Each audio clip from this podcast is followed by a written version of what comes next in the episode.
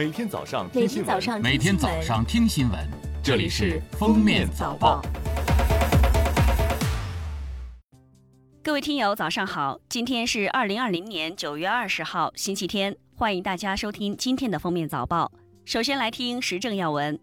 北京市委宣传部副部长、市政府新闻办主任、市政府新闻发言人徐和建十九号表示，下一步，本着小幅稳妥、渐次增加、有序开放的策略，北京将在适时考虑扩大直航国际航班数量和人员往来规模。今后将根据情况逐步恢复每日不超过四到五个国际航班，人员规模在一千人左右。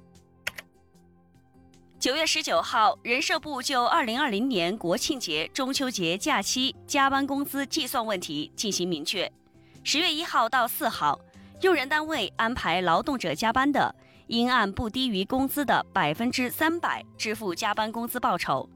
十月五号到八号，用人单位安排劳动者加班的，应先安排补休；不能安排补休的，应按不低于工资的百分之两百支付加班工资报酬。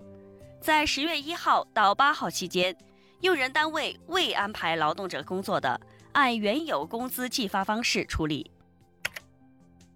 文化和旅游部网站十八号发布通知，旅游景区接待游客量不超最大承载量的百分之七十五。通知指出，各地要按照能约尽约的原则，推动全国五 A 级旅游景区和重点四 A 级旅游景区严格落实分时预约制度，切实提升旅游景区服务管理水平。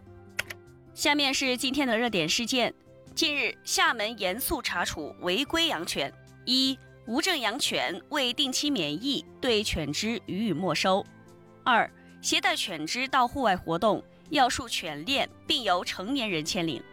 三、携带犬只乘坐电梯，因为犬只戴嘴套装入笼内袋内，如有违反，处以两千元以下罚款；情节严重的，对犬只予以没收。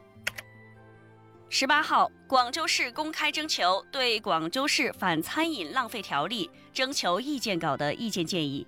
其中包括不得设置最低消费额，或者以包间费等方式变相设置最低消费额；拒不改正的，处两百元以上一千元以下罚款。国庆和中秋将至，巧合的是，今年中秋也出现在十月一号这天。天文专家表示，中秋节和国庆节同一天，在二十一世纪仅发生四次，比较罕见。上一次是二零零一年。另外两次分别在二零三一年和二零七七年。